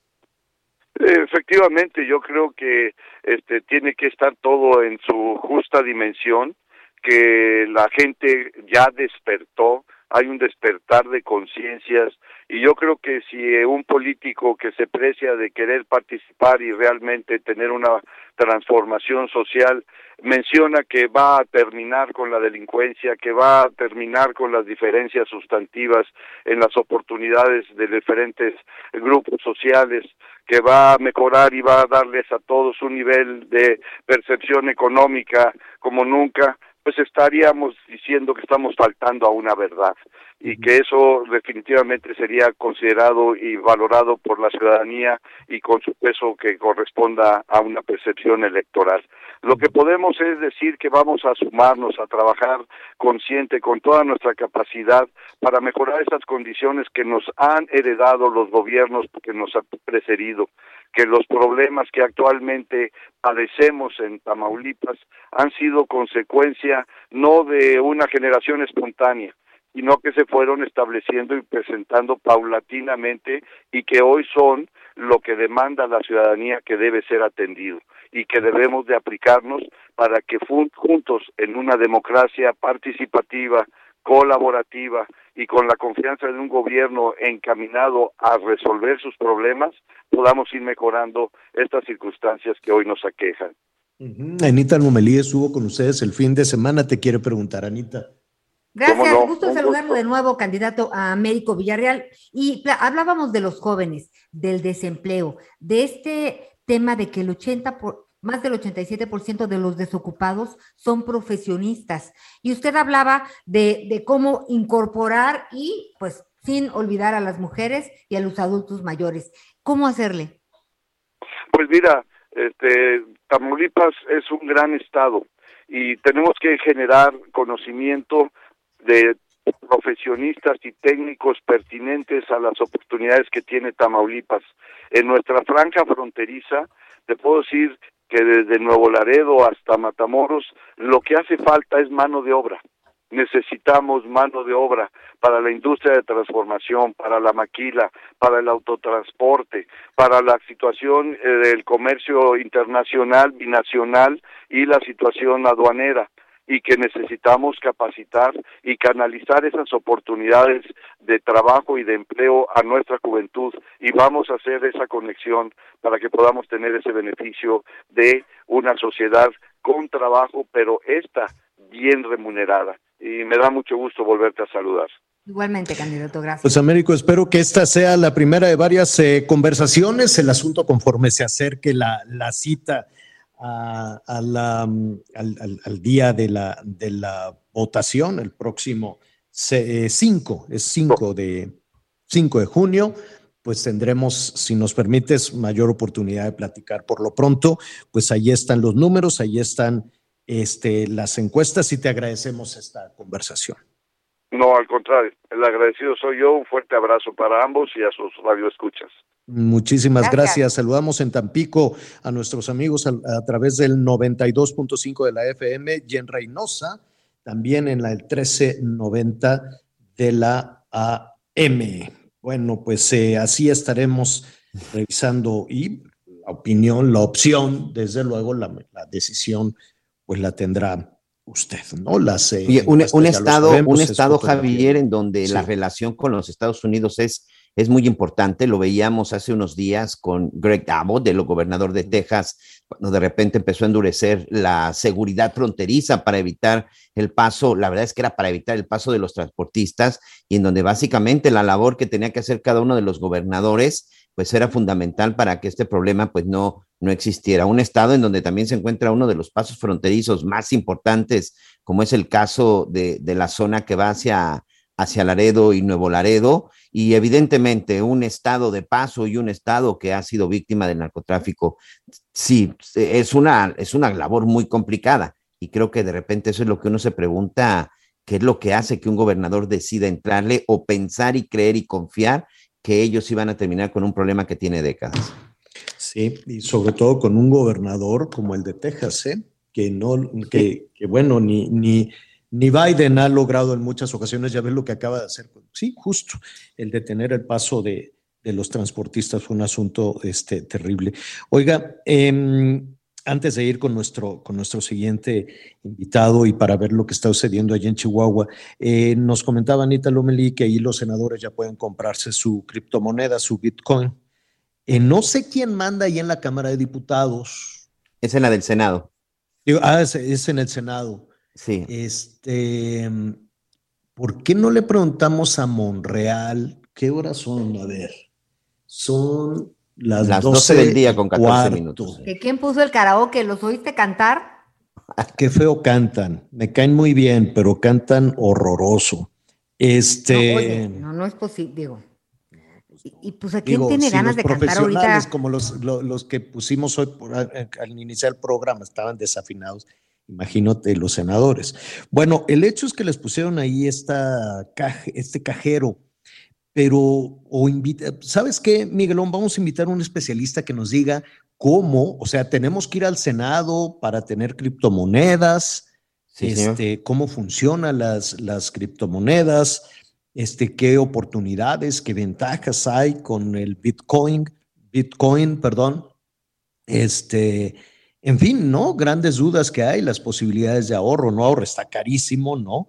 Este, cada Bitcoin eh, cuesta ya casi 80 mil pesos. Así como puede subir, también puede caer, puede bajar, ¿no? Entonces, pues habrá que entender muy bien este, y por qué los senadores tienen esos privilegios que no, no en todos lados, quiero suponer que no en todos lados está ese cajero, quién puso el cajero. En fin, hay grandes dudas alrededor de todo eso. Mira, aquí Este, con, con todo respeto a nuestro amigo Miguel Ángel Mancera, senador del PRD, él es el que hasta el momento también ha tuiteado ahí algo y dice, dice Miguel Mancera tomando una foto ahí de este cajero, de este cajero de bitcoins, dice, se trata, se instaló en el Senado mexicano un cajero automático de bitcoin con fines educativos rumbo a la nueva economía digital. Un abrazo para el senador, pero yo sigo sin entender con qué fin. Pues que nos inviten, Para- el para que, el les está dando la, la- ¿Sabes quién sabe muchísimo de esto? Y vamos a invitar a Ricardo Salinas. Vamos a invitar a 800 mil pesos Salinas. el Bitcoin, señor, en este momento. 800 mil pesos. Pero, Y yo lo puse en difícil. 80 mil. Como 800 mil. ¿Sí? Hay una 800 mil. página, Bitso. No, no, no. Hoy estaba, mira, en el Senado estaba en 79 mil Pero no, pero a ver. 560, ¿no? ¿Sí? No.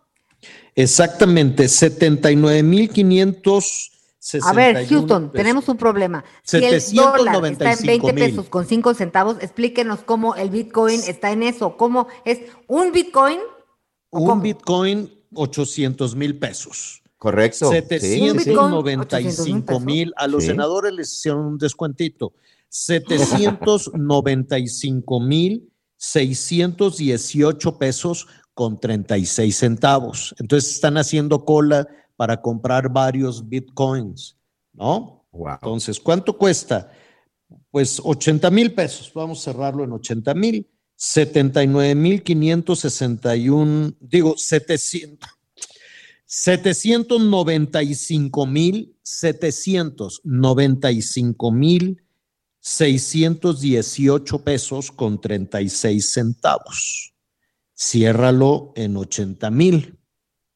Y entonces van, no sé si ponen así billetes de, de a mil, todos en fila, o les hacen una transferencia de- o su tarjeta de crédito. Oye, Pero, ¿sabes pues, qué sería mejor 800 mil preguntarles en la fila? Oiga, a ver, ¿qué es un Bitcoin? Que nos explicaran. Sí, es una moneda, es una criptomoneda. Pero y- que ellos sabrán Ah, todos. ah, ah, Yo ya, ah, ok. Si no saben luego de las reformas, de las leyes. Por eso les pusieron ahí con fines educativos ese cajero. Ah, Entonces les están explicando, les ¿Cómo están explicando cómo es, cómo pueden ahorrar, cuáles son las ventajas este, de no tener una eh, encima una supervisión muy estricta en el manejo del dinero. Pero pues le vamos a preguntar también a los expertos para saber cómo aquellas personas que puedan tener esa, esa posibilidad de ahorro en Bitcoin, pues que lo hagan. Oiga, em, vamos a Chihuahua. Eh, ya lo platicábamos, Miguel, en esta carrera, ¿no? Una carrera de, es una carrera de caballos. Es, eh, yo he visto carreras de caballos en Sonora, en Sinaloa, son muy emocionantes. Este, vaya, el asunto eh, son, son formas eh, tradicionales de competencia. A eso lo que no se vale es manchar una tradición en diferentes estados, no nada más del norte de nuestro país, cuando los malosos, cuando los malos meten la mano en este tema. Esta situación sucedió en el Saus, así es que vamos a con nuestro compañero Federico Guevara que nos cuente qué fue lo que sucedió allá en Chihuahua. Federico, ¿cómo estás? Buenas tardes, Javier. Y efectivamente, como tú bien acotas, en el norte del país es más tradicional esto de las carreras de caballo.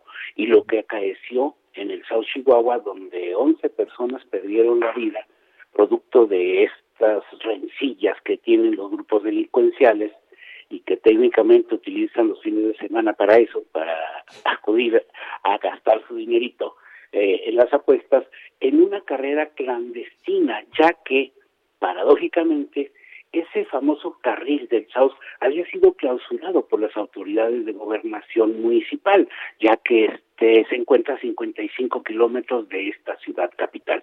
Hasta el momento, 10 personas perdieron la vida, eh, 10 más están internadas, eh, eh, cuatro de ellos en estado muy delicado.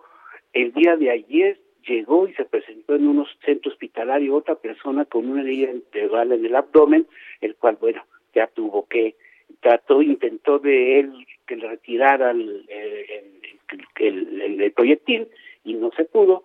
Bueno, incluso el día de hoy apareció un caballo cuarto de milla, eh, también parte de este conteo. El problema es que este tipo de carreras pueden generar, y este tipo de situaciones, mejor dicho, Javier, pueden generar rencillas o venganzas por parte de estos grupos delincuenciales que se enfrentaron, se confrontaron en los pasados días.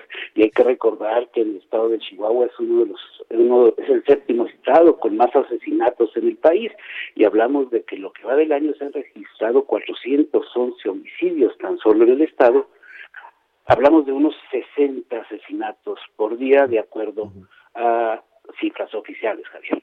Oye, este Federico, cada vez que las autoridades, que algún nivel de autoridad se quiere salir del tema, que no lo puede resolver y se quiere salir del tema, dicen, ah, es que es un enfrentamiento entre grupos rivales por el control de la plaza.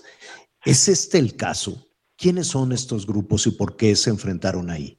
Mira, lo que pasa es que de unos años a la fecha, Chihuahua se ha convertido en el paso obligatorio de las principales rutas de trasiego de, drogas rumbo a los Estados Unidos, sobre todo en el área de la región de Ciudad Juárez y Madera, Chihuahua. ¿Por qué? Porque de ahí técnicamente se divide los Estados Unidos en tres grandes rutas, que es la que va a la costa este, a la costa este y la que va rumbo al norte de los Estados Unidos. Y obviamente este, esta facilidad que tiene el Estado para el trasiego de las drogas ha permitido que varios grupos eh, de los cárteles de la droga empiecen a pelear por el territorio. Y sí, como tú bien acotas, el hecho de que las autoridades siempre buscan una válvula de escape ligera, pues es parte de la cotidianidad también porque invariablemente eh, está fuera de control la seguridad de la entidad. Pues estaremos eh, ahí pendientes de esa afortunada situación. Son 11 las personas muertas, ¿verdad? Efectivamente, 10 personas heridas y pues y vamos, hay un está cercada la zona porque insisto, la preocupación inmediata de las autoridades es que se den esas rencillas o esos venganzas producto de lo que ha sido. te agradecemos el reporte y estaremos pendientes de lo que se resuelva si es que se abre una investigación en este caso. Gracias, Federico. Buenas tardes, Javier. Gracias, gracias, porque ahí se quedan eh, eh, como, como una cifra macabra, ¿no? Las ejecuciones, las masacres, aunque pues, de alguna manera el gobierno federal no quiere reconocer el tema de masacres, cuando no es Zacatecas, es Michoacán, ahora es Chihuahua, recientemente hubo otra también en Estado de México, Miguel. Creo que sí. Sí, 11 de abril, ocho integrantes de una familia, entre ellos tres menores de edad, asesinados en un domicilio en Tultepec, Estado de México.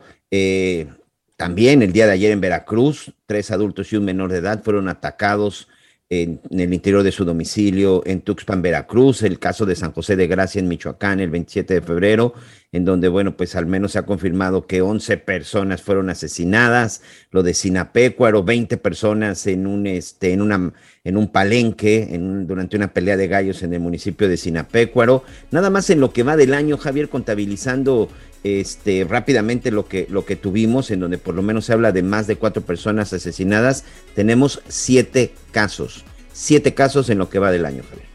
Siete masacres. Hacemos una pausa y volvemos. Porque voy a querer alejarme de ti. No hay nada parecido a lo que hemos construido. Conéctate con Ana María a través de Twitter, arroba Anita Lomelí. Sigue con nosotros. Volvemos con más noticias. Antes que los demás. Heraldo Radio 98.5 FM, una estación de Heraldo Media Group, transmitiendo desde Avenida Insurgente Sur 1271, Torre Carrachi, con 100.000 watts de potencia radiada. Todavía hay más información. Continuamos.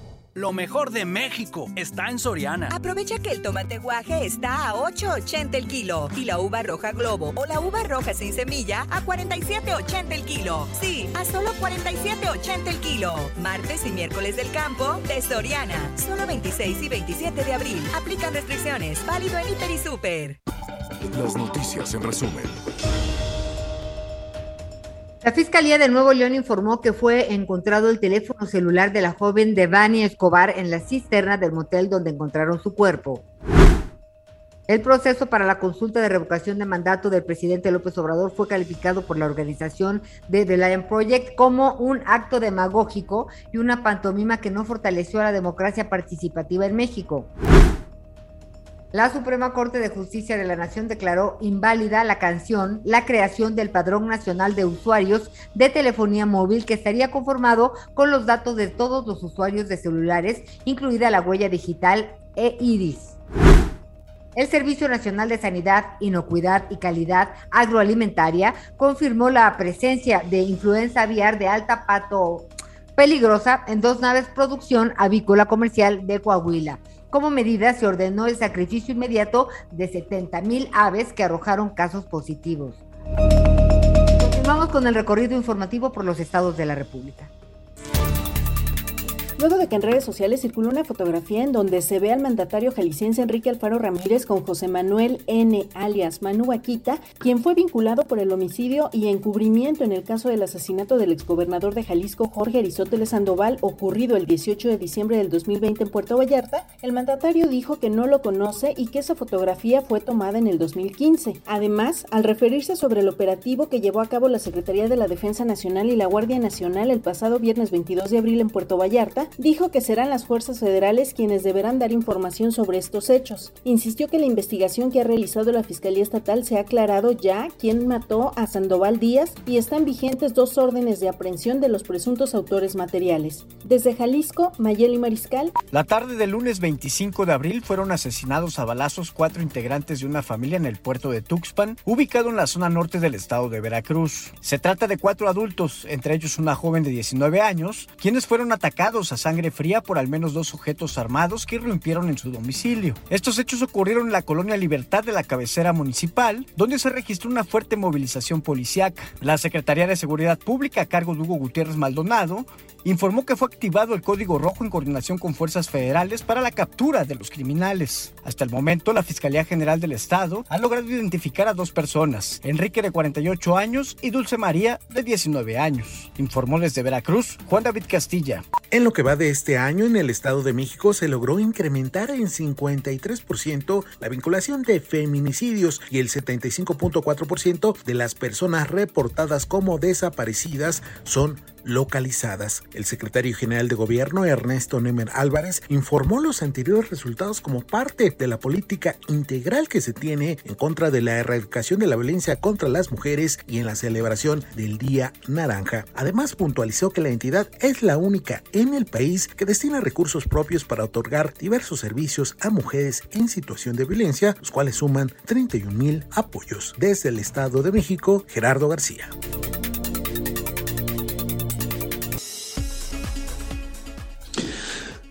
Eh, vamos a continuar. Fíjese que en la Ciudad de México eh, se volteó un tráiler. Bueno, uno se atoró primero. Yo no entiendo cómo se puede atorar un tráiler en un, eh, en un paso de nivel, ¿no? Si, si es que efectivamente la ciudad se hunde. Porque no cabe. Bueno, pero no sabemos si el tráiler ni modo que el tráiler aumentara en sus dimensiones y fuera pasando Pero acuérdate por- que el pavimento sí, Javier, porque aquí, como somos hasta malos para pavimentar, cuando repavimentamos, no quitamos el pavimento viejo, sino sobre el pavimento viejo ponemos otra capa, otra capa, y hay lugares en donde ya está, está a nivel de la banqueta. Ese o es el las problema. estructuras se hunden, ¿no? Sí, sí, sí. O las O se va estructuras se van hundiendo. Entonces lo primero que se piensa, ah, qué desgraciado este chofer que no se dio cuenta y se metió. Pero ¿cómo? Si va circulando por muchos puentes y de pronto se atora en uno. Entonces por eso decíamos, Anita, que es, es- es difícil. Eh, evidentemente van a ser responsable al chofer del tráiler. Ni el alcalde, ni la autoridad, ni nadie va a decir, ni el que puso el chapopote, ni el que hace las obras mal hechas de la ciudad va a decir fue culpa mía. Ya ves ahí el, el- el metro se cayó, se murió la gente y nunca se supo quién puso los pernos, quién fue el responsable, quién se robó el dinero, quién hizo la obra mal, ¿no? Entonces ahí le van apostando al olvido, le van apostando al olvido y ahí se quedan las tragedias como la del paso elevado del metro y sigamos adelante, no pasa nada, hablemos mal de la oposición, traidores, no, la- toda la gritería electoral y la gritería política y se quedan las tragedias atoradas. Y en este caso, en el del tráiler, ¿quién va a ser el responsable? ¿Quién va a pagar? No me digas que el que puso el, el que puso el chapopote, ¿no?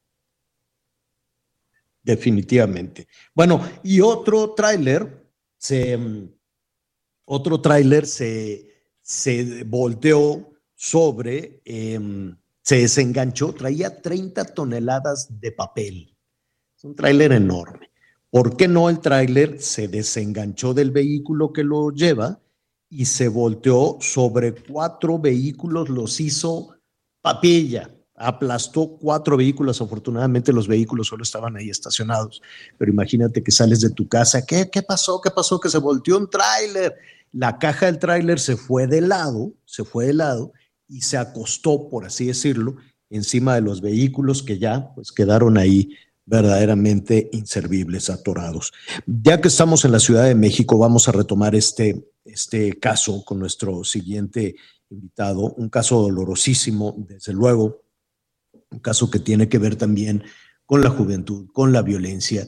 Eh, eh, ponnos un poco en contexto, Miguel, antes de ir con nuestro invitado, de lo que sucedió el pasado 8 de abril en un bar de la Ciudad de México. Así es, Javier. El pasado 8 de abril, Sofía, una estudiante de la preparatoria número 4 de la Universidad Nacional Autónoma de México, fue acompañada de un grupo de amigas eh, prácticamente para celebrar el fin de, el fin de curso, este, de que ya iban a estar de vacaciones. Es una niña que en su momento hemos platicado con su familia, era muy estudiosa y que ese día, bueno, pues vio la oportunidad de poder asistir a una reunión, de poder salir con sus amigas, divertirse un poco después de que había pasado por un periodo muy intenso en la escuela. Sofía acude a, esta, a este bar, una fiesta que fue organizada por estudiantes de la Facultad de Estudios Superiores Acatlán, también de la Universidad Nacional Autónoma de México, en un bar, como tú bien mencionas, de la colonia Doctores. De pronto, bueno, pues la familia la familia de Sofía recibió una llamada de que se encontraba muy delicada en un hospital. Ella había quedado inconsciente, se desplomó en el bar junto con otra de sus compañeras, junto con otra de sus compañeras también de 17 años. Las dos de pronto terminaron inconscientes. Desgraciadamente, Sofía, del golpe que recibió y sobre todo por la cantidad de que hoy se sabe de droga que pusieron en su bebida, lamentablemente perdió la vida. Eh, su compañera, su amiga, ella, eh, pues sí, logró llegar al hospital, estuvo ahí durante unas horas hasta que finalmente se recuperó. A partir de ahí, bueno, pues inició una investigación, hubo movilizaciones y sobre todo, bueno, pues la denuncia y levantaron la voz sus familiares, sus compañeros. Eh, fue prácticamente en, en, los mismos días en los que se dio el caso de Devani, esta joven que desapareció en Nuevo León. Entonces, el nombre de Devani Escobar y el nombre de, de Sofía, esta chica de 17 años, pues estuvo ocupando durante, las, durante esos días eh, diferentes espacios de los medios de comunicación y las redes sociales. Se ha dicho mucho, se ha hablado mucho qué fue lo que sucedió, que si fue eh, alguna sustancia. Bueno, por fortuna hay avances importantes y precisamente Gerardo, su tío, con quien hemos estado platicando durante estos días, pues él nos ha, pues nos ha señalado qué es lo que sucedió. Una situación en donde eh, Sofía vivió también una tragedia hace ya eh, hace unos años con la, eh, la, muerte de su madre ahí por una enfermedad y el hecho es de que ella vivía con sus, con sus parientes, entre ellos su tío, y son los que pues están hoy clamando justicia, Javier, porque sí hay responsables en la muerte de Sofía. Vamos en ese momento a platicar precisamente con Gerardo Romero, el tío de Sofía. Gerardo, gracias por atender nuestra comunicación. Hola Javier, ¿qué tal? Buenas tardes, Ana María, y gracias a todo tu auditorio y radio escuchas por darnos este espacio y poder alzar la voz y exigir justicia, Javier. Eh, entiendo que hay un presunto responsable del fallecimiento de tu sobrina, ¿así es? Sí, así es. en los días anteriores, el sábado en la madrugada, se detuvo a Mauro N., eh, aún está por la probable responsabilidad, aunque después de todas las investigaciones, Javier, este, definitivamente es lo que nos ha llevado a que él puso la sustancia en el alcohol, puso la cocaína y las gotas oftálmicas, en este caso que fue una fasolina, como salió en, en la autopsia, este, que hizo que esta, esta combinación de estos tres este, sustancias le provocara la muerte, ¿no? prácticamente una bomba letal, ¿no? Eh, ¿qué, ¿Cuál es en ese momento la situación de este, de este sujeto? Que, además una, es una situación terrible, pues es un sujeto que si no me equivoco tiene 20 años em, y le dio esta bebida a tu, a tu sobrina. ¿Ya está identificado? ¿Ya fue detenido? Sí, claro, eh, se detuvo el sábado en la madrugada. Eh, se eh, abstuvo a su a su mm, derecho de no declarar para tener este pues su defensa también legal. Eh, ya van a pasar las lo, el tiempo que se le dio de, de para como tiempo determinado en estos días y pueda presentar su defensa pero aún así ya está este la probable responsabilidad por por feminicidio ¿Sabes cómo lo encontraron? ¿Sabes cómo lo localizaron? ¿Sabes cómo supieron quién, cómo, Sí, cómo dar con él. Sí, claro, fue por las este, declaraciones, como bien Miguel, bueno, pues es un excelente resumen que acaba de hacer de todo lo que hemos platicado y que pues ustedes nos han dado muchísima voz y gracias también a todos sus medios y, y- y sobre todo a ustedes también que hemos podido lograr y apresurar a las autoridades.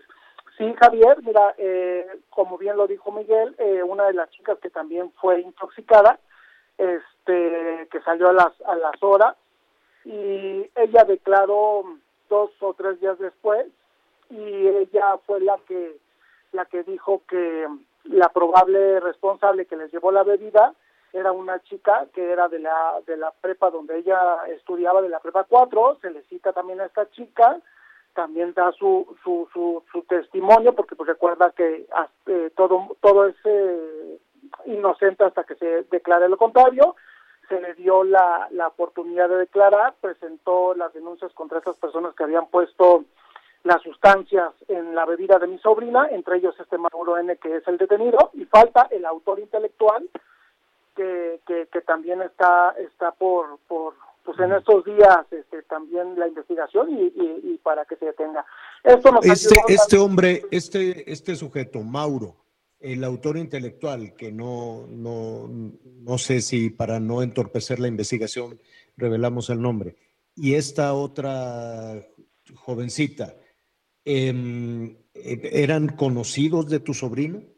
Mauro ya eh, es este ya es de dominio público Javier, o sea es el que la persona que se detuvo, definitivamente el autor intelectual y la y la persona que la lleva la, la bebida, pues no podemos efectivamente revelar los nombres, se siguen las investigaciones, están en días de espero también de que sean este ya detenidos. Este, sí, este Mauro, el, el que lo detuvieron el sábado, sí, es el que puso las bebidas, este, y no, no los conocía mi sobrina, al parecer este, esta persona sí no la conocían ni mi sobrina ni, ni las chicas, ah, eran cuatro chicas y dos se intoxicaron. ¿La Este, que no llevó las bebidas era amiga de tu sobrino? Sí, conocida, no era amiga, pero sí conocida de la prepa. ¿Y les, eh, qué, qué te dice la, la, la chica que sobrevivió a esto? Que les, ¿Por qué les llevó las bebidas? ¿Era fie O sea, tómense esto. Eh, en fin, quiero suponer. Esto sí es parte de la investigación, todavía no sabemos cuál fue la causa o motivo por el que las intoxicaron, o sea, realmente nosotros tenemos pensado que al drogarlas, pues de lo que yo vi ahí, Javier, que he estado eh, eh, metido en este en este tema, pues es una práctica ya más común de lo que ustedes creen, Javier. Claro. Drogar a las chicas y abusar de ellas. De Sí. verdad es que yo, yo, yo no tenía conocimiento, son 14 feminicidios diarios, que era lo que justamente estaban platicando a- eh, en el corte, al regresar del corte, este y bueno, haciéndole eh, una estadística así rápido, a bote pronto, mi querido Javier, pues en dos semanas son, si son 14 feminicidios diarios, son 196 víctimas, las cuales solamente que, tenemos ahorita como presencia en los medios son dos, que es esta Sofía, mi sobrina, y, y Devani de Monterrey. ¿Qué pasa con las otras 194 que también fueron drogadas, que también fueron asesinadas?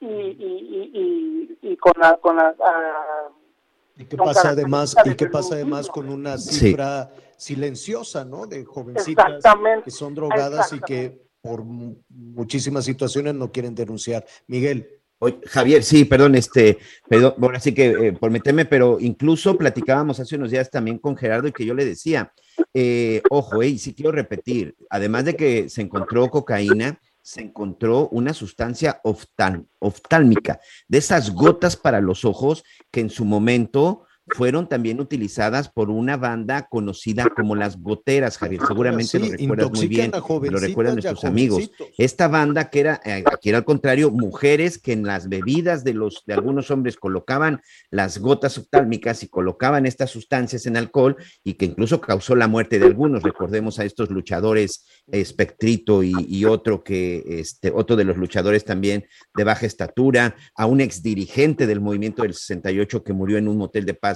en la zona del Chopo, otro hijo de un ex gobernador del sureste del país que también fue, eh, que también murió a manos de este grupo. Es decir, este es un modus operandi que se ha estado repitiendo y sobre todo un modus operandi que ahora también están utilizando, pues algunos sujetos con la intención, como bien comenta Gerardo, y las deducciones es, pues para abusar de sus víctimas. Eh, Gerardo, ¿en qué estamos, en qué, en qué va el proceso en este momento? Bueno, el proceso se siguen las, las investigaciones, se, tiene a un probable responsable que es el que se, se, se, se tiene pensado que dio estas gotas, este, como bien lo comenta Miguel, de, de oftálmicas, cocaína y alcohol. Este, se sigue el proceso, se sigue el proceso de investigación, pero yo siempre lo he dicho en los medios de comunicación, en las redes sociales, que esto solo para nosotros es el principio de la justicia. No vamos a permitir que como estas 194 que más o menos haciendo una estadística en dos semanas, queden una estadística más, que se entreguen su cuerpo, los entierren y se olvide. No, se tiene que poner a trabajar las autoridades y darnos a todos los responsables y no vamos a parar hasta que se les dé justicia y se les se les dé la sentencia porque por homicidio son de 12 a 20 años, por feminicidio son 35 a 70 años y él está los eh, se va a juzgar por feminicidio agravado, tentativa y corrupción de menores. Entonces, hasta que ese momento se le dé la sentencia es cuando nosotros vamos a dejar de pelear la justicia que merece mi sobrina y la justicia que merecemos como familia, Javier. Mauro, pues estaremos ahí muy cerca, veremos también cuál es la situación del bar, cuál es la situación de este, de este establecimiento. Eh, no queremos adelantar nada, pero una situación pues absolutamente irregular, ¿no? Por decirlo elegantemente, pero si este tipo de cosas suceden, eh, qué tanta historia macabra puede haber adicional en este tema. Te agradecemos Javier, y también quienes están coludidos. Sí, Anita. Porque quienes ven y no hacen nada y saben. Claro, claro, claro. Exactamente, Ana María. ¿Quién está detrás de todo esto que, que realmente dejan pasar tan fácil estas eh, feminicidios y que afortunadamente nosotros que nos han podido dar voz ustedes como medios de comunicación en redes sociales, hemos podido alzar la voz, pero ¿qué pasa con las demás chicas? No están seguras, Ana María, en nuestro país, ya nuestras mujeres no están, apenas mi, mi hija me pidió salir ayer y le digo, no, no puedes, y, y, me pregunta por qué, no, porque, pues porque te pueden matar, ¿no? Ya, ya es pero sabes qué, sabes qué, Gerardo, eh, yo, yo entiendo esta estación terrible, te pueden matar, efectivamente. El papá de Devani también comentaba que trataron de convencerla de que no saliera. Em, eso no podemos tener un país con miedo, no podemos tener un país rehén, no podemos tener un país con una juventud que no aprenda este, conviviendo con, con otros jóvenes, que no aprenda a tomar sus propias decisiones. Ese es el peor castigo que puede haber para un país, el tener a los jovencitas, a los niños, a los niños encerrados. Es totalmente injusto. ¿Qué podemos hacer?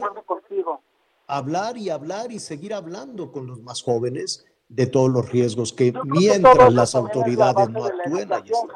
O sea, también es la base de la educación de que, que se le brindemos nosotros desde familia, desde los cimientos de la familia, desde casa, y que las autoridades también se pongan a trabajar, porque si en el momento que eh, se detienen a los responsables, se les castiga y se les da justicia a, las familias que pasan esto, también esos jóvenes sin escrúpulos y sin inteligencia emocional de lo que están causando en las familias mexicanas, lo van a dejar de hacer. Por eso necesitamos que la fiscalía, que las autoridades pongan a trabajar y nos esclarezcan todos los casos que están pasando día a día, porque si no, se va a seguir haciendo, Javier. Y que vivan, y que vivan en el mundo real, en el mundo de a pie, en el mundo de la calle, no en el mundo de los guardaespaldas y en este, en ese otro mundo, mundo cada vez más lejos en el que viven las autoridades. Y bueno, este, un detalle para, para terminar este, este, este tema y la entrevista, ahora que estaba en Tamaulipas, en Ciudad Victoria, una chica de 21 años este, me arregló, me ayudó, y platicando me dice, oiga, ¿usted sabe si esto que ponen eh, en la piel ayuda a que estemos más seguras? Y le digo, no, no, no sé de qué me estás hablando. Un chip. Este, yo, me dice, es que ponen, a ver, ponen un como GPS en la piel para que tu familia sepa dónde estás. Este, lo venden en San Luis Potosí en 14 mil pesos y le dije, mira, tienes razón en tener miedo, hay que tomar las precauciones, pero hay que investigar muy bien porque la verdad no conozco este sistema. Sí sé que sí sé que en una época lo hicieron ejecutivos del gobierno, pero pero no podría yo recomendarte ese sistema de seguridad, y Javier, es, pero, es pero ¿sabes? que las niñas piensen esto. In- independientemente de si es, no podemos llegar a eso. No, No. podemos- No, exacto. podemos No, no, para eso un lo chip cuento, el como si fuéramos del un miedo. vehículo. ¿Por No, qué? Porque tenemos autoridades que no te cuidan, que no te protegen, que están más preocupados en, en otras cosas y menos en lo que constitucionalmente les corresponde, que es la seguridad de la gente, la seguridad de sus gobernados. O sea, no podemos llegar a ese, no podemos traer un chip, no podemos traer un chip porque las autoridades han decidido no hacer su trabajo y que es más importante pelearse, pues pelearse por cosas que a nadie sinceramente le y, y- y lo más importante, Gerardo, Anita, Miguel, no podemos vivir con miedo. Eso es lo más injusto para cualquier sociedad. Vivir con miedo, vivir encerrados y sin tener la libertad. Ya tuvimos dos años de encierro por la pandemia, pero hemos tenido más años de encierro por el miedo a salir a las calles. Y hay que recuperarlas, hay que recuperar a como dé lugar con buenas autoridades, efectivamente, que lo puedan Exacto, hacer. mejor, mejor no lo pudo decir Miguel, mejor no lo pudo decir Miguel, necesitamos que las autoridades se pongan a trabajar porque necesitamos Claro. que, que, que nuestros hijos, que nuestros jóvenes mexicanos, nuestras jóvenes mexicanas salgan y Sal- salgan y vivan y construyan y construyan su vida y construyan su destino. Gerardo, se nos vino el tiempo encima, te agradecemos y si nos permite seguiremos en contacto Muchísimas para conocer el avance de la investigación. María y Miguel y a todos sus radioescuchas y aquí estaré a sus órdenes cuando me necesiten para alzar la voz y lograr justicia por mi sobrina. Muchas gracias. Gracias, gracias Gerardo Romero. solidaridad. Pues qué, qué, qué tremendo, qué barbaridad. Pero, mire, los buenos, ¿no? Puede ser lugar común, puede ser lugar común, pero es cierto, los buenos somos más.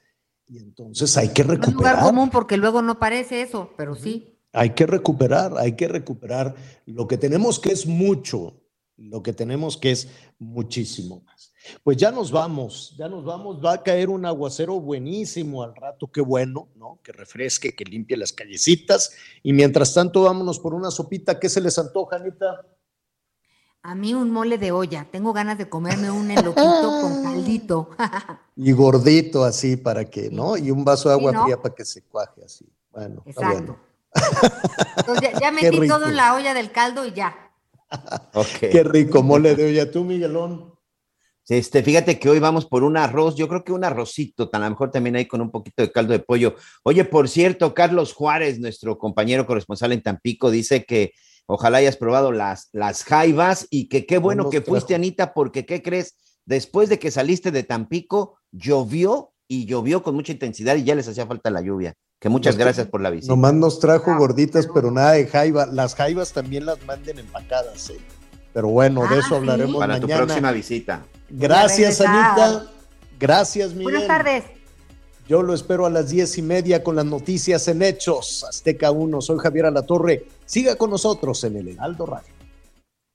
¿Qué voy a querer herir tu corazón? No quiero pensar que el daño ya se dio. Gracias por acompañarnos en Las Noticias con Javier Alatorre. Ahora sí ya estás muy bien informado. When you make decisions for your company, you look for the no brainers. And if you have a lot of mailing to do, stamps.com is the ultimate no brainer. It streamlines your processes to make your business more efficient, which makes you less busy. Mail checks, invoices, legal documents, and everything you need to keep your business running with stamps.com. Seamlessly connect with every major marketplace and shopping cart. Schedule package pickups and see your cheapest and fastest shipping options from different carriers with rates up to 89% off USPS and UPS rates. And with the stamps.com mobile app, you can take care of mailing and shipping wherever you are. Make the same no-brainer decision as over 1 million other businesses with stamps.com. Sign up with code program for a 4-week trial plus free postage and a free digital scale. No long-term commitments or contracts. That's stamps.com. Code program.